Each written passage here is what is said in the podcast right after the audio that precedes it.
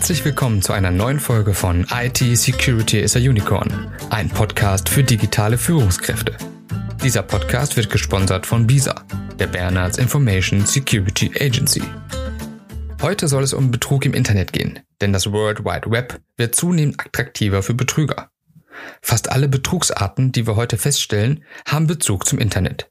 Der Betrug in der analogen Welt ist da fast schon die Ausnahme sagt Andreas Mackentun vom Landeskriminalamt Hamburg.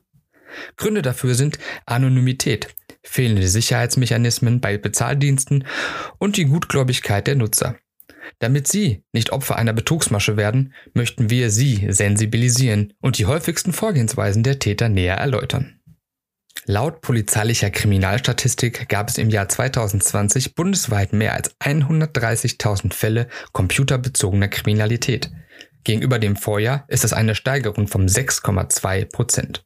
Die Bandbreite an Betrugsmaschen wächst dabei stetig und die kriminelle Energie nimmt allgemein zu. Eines haben jedoch alle Methoden gemein. Es geht um ihr Geld. Über finanzielle Schäden infolge eines Identitätsdiebstahls berichten wir in Folge 28 unseres Podcasts. Auch das ist eine Form von Betrug. Heute belichten wir den sogenannten Warenbetrug. Vielleicht kennen Sie es. Sie entdecken ein günstiges Angebot im Netz. Kann das wirklich sein? Denken Sie sich. Und genau hier können Sie in der Regel auf, ihr, auf Ihre Intuition vertrauen. Denn niemand hat Geld zu verschenken. Möglicherweise sollen Sie sich durch ein Logangebot dazu veranlasst fühlen, sensible Daten zu übermitteln oder direkt Geld zu überweisen. Informieren Sie sich über den Verkäufer, kontrollieren Sie ein Verkäuferprofil und lesen Sie Bewertungen anderer Kunden. Seien Sie wachsam, wenn der Verkäufer bereits mehrere negative oder nur sehr wenige bzw. sehr viele identisch klingende positive Bewertungen erhalten hat. Es könnte sich dann um einen sogenannten Fake-Shop handeln. Wenn es nur wenige verwertbare Informationen im Netz gibt, kontaktieren Sie den Verkäufer direkt.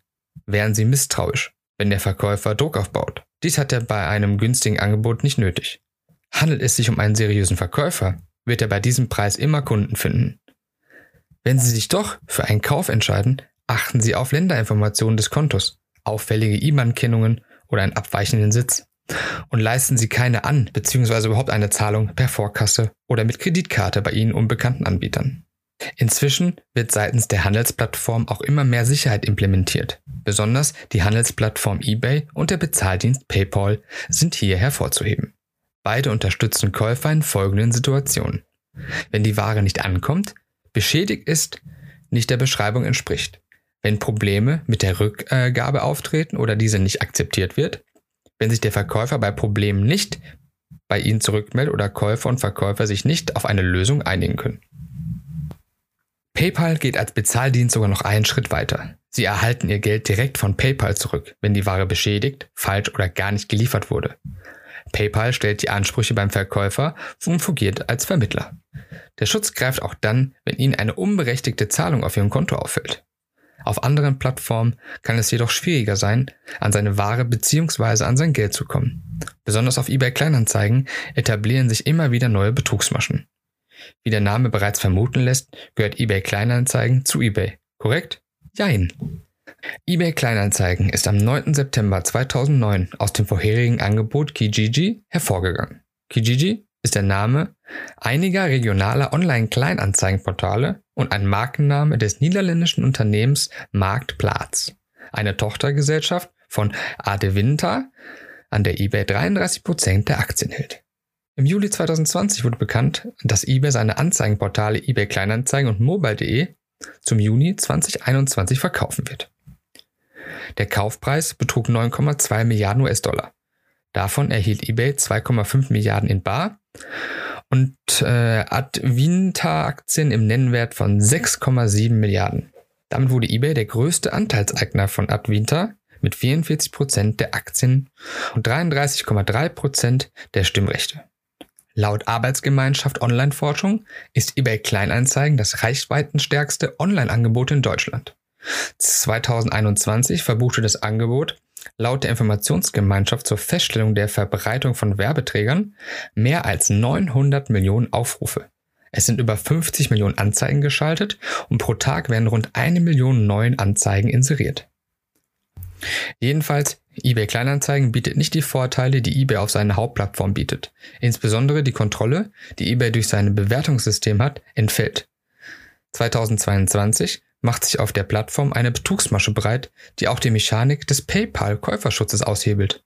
Beim sogenannten Dreiecksbetrug werden zwei Nutzer gegeneinander ausgespielt. Zur besseren Übersicht teilen wir den Betrug in Phasen auf und geben den Akteuren Namen. In Phase 1 erstellt Alice ein entsprechendes Inserat für zum Beispiel ein Smartphone bei eBay Kleinanzeigen. Der Betrüger meldet ein Kaufinteresse für das Smartphone und fordert zur Bezahlung die PayPal-Daten von Alice an. Gleichzeitig nennt ihr eher den Versandadresse. Statt das Smartphone zu bezahlen, inseriert der Betrüger das Gerät von Alice erneut und wird so zum vermeintlichen Verkäufer. Jetzt kommt eine weitere Person ins Spiel. Christoph entdeckt auf eBay Kleinanzeigen das Inserat des Betrügers und entschließt sich zum Kauf. Dem ahnungslosen Christoph leitet der Betrüger nun die PayPal-Daten von Alice weiter. So erhält dieser vorläufig wirklich ihr Geld und sendet das Smartphone an die Adresse des Betrügers. In Phase 2 wartet der eigentliche Käufer Christoph mehrere Tage vergeblich auf das Smartphone und der Betrug wird bemerkt. Über den PayPal-Käuferschutz wird er das Geld zurückfordern. Hauptgeschädigter ist nun aber Alice. Sie wurde um ihr Smartphone und den Verkaufsbetrag betrogen. Der Betrüger besitzt nun das Smartphone und ist in der Regel nicht mehr erreichbar, da meistens Scheinadressen genutzt werden. Die Polizei hat folgende Tipps zum Schutz gegen diese Betrugsmasche veröffentlicht. Der Verkäufer bestimmt den Ablauf des Zahlvorgangs, nicht der Käufer. Überprüfen, ob die von PayPal angegebene Adresse mit der Versandadresse übereinstimmt. Versandnachweis anstellen, äh, ausstellen lassen. Verkaufsartikel persönlich gegen Barzahlung abholen lassen vor dem Versenden des Artikels Zustand dokumentieren, zum Beispiel mit Fotos, nicht unter Druck setzen lassen und ruhig bleiben, auch bei Androhung rechtlicher Schritte und bei Betrugsverdacht Anzeige bei der örtlichen Polizei erstatten und das Verkaufsportal informieren. Wie Sie im letzten Beispiel korrekt erkannt haben, bietet auch die Schutzmechanismen von PayPal nur bedingt Sicherheit. Es ist gut, dass es auf den größten Handelsplattformen mittlerweile ein gewisses Maß an Sicherheit gibt. Doch wie so oft gibt es keine hundertprozentige Sicherheit. Es liegt am Nutzer selbst, einen potenziellen Betrug zu erkennen und bei Unsicherheit weitere Informationen zu sammeln. Gute Quellen sind unter anderem die Webseiten der Polizei und Podcasts wie dieser. Und somit sind wir wieder am Ende der heutigen Folge angekommen. Wir hoffen, die Folge hat Ihnen gefallen. Wenn dem so ist, freuen wir uns auf eine Bewertung auf Google, Spotify und Co. Bei Fragen, Wünschen oder Anregungen schicken Sie uns wie immer eine E-Mail an podcast.bisa-bonn.de. In diesem Sinne, bleiben Sie sicher, alles Gute für Sie, Ihr Sascha Schwafherz von Bisa.